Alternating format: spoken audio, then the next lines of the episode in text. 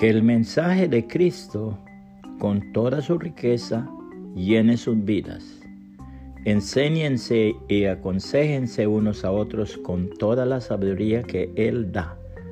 Canten salmos e himnos y canciones espirituales a Dios con un corazón agradecido. Colosenses 3:16, nueva traducción viviente. Dios sabe que el Señor Jesucristo sabe que muchos entran en la iglesia, pero la iglesia no entra en ellos. Dios sabe que muchos parecen santos en el templo, pero en el hogar son diablos. El Señor sabe que muchos tienen la Biblia, pero como un mueble de lujo en el hogar. Dios sabe que muchos vagan lejos en el pensamiento mientras se predica la palabra de Dios.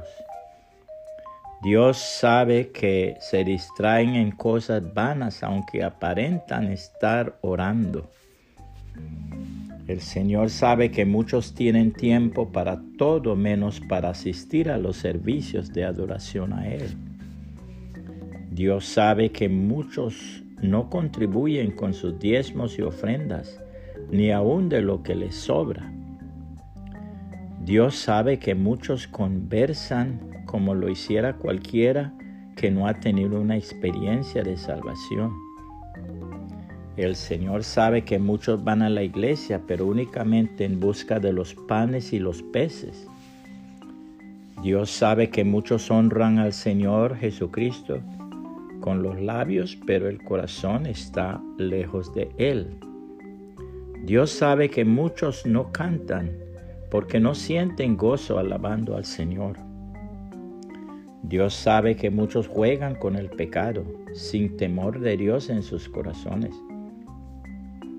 Dios sabe que muchos no testifican de Cristo porque se avergüenzan del Evangelio. El Señor Jesucristo enseñó lo siguiente. Jesús contestó, hipócritas, Isaías tenía razón cuando profetizó acerca de ustedes, porque escribió, Este pueblo me honra con sus labios, pero su corazón está lejos de mí. Su adoración es una farsa porque enseñan ideas humanas como si fueran mandatos de Dios. Pues ustedes pasan por alto la ley de Dios y la reemplazan con su propia tradición. Entonces dijo, ustedes esquivan hábilmente la ley de Dios para aferrarse a su propia tradición. Por ejemplo, Moisés les dio la siguiente ley de Dios. Honra a tu padre y a tu madre, y cualquiera que hable irrespetuosamente de su padre o de su madre tendrá que morir. Sin embargo, ustedes dicen que está bien que uno les diga a sus padres, lo siento, no puedo ayudarlos porque he jurado darle a Dios lo que les hubiera dado a ustedes. De esta manera ustedes permiten que la gente desatienda a sus padres necesitados y entonces anulan la palabra de Dios para transmitir su propia tradición. Y este es solo un ejemplo entre muchos otros. Marcos 7, 6 al 13 nueva traducción viviente. Puede compartir esta reflexión y que el Señor Jesucristo le bendiga y le guarde.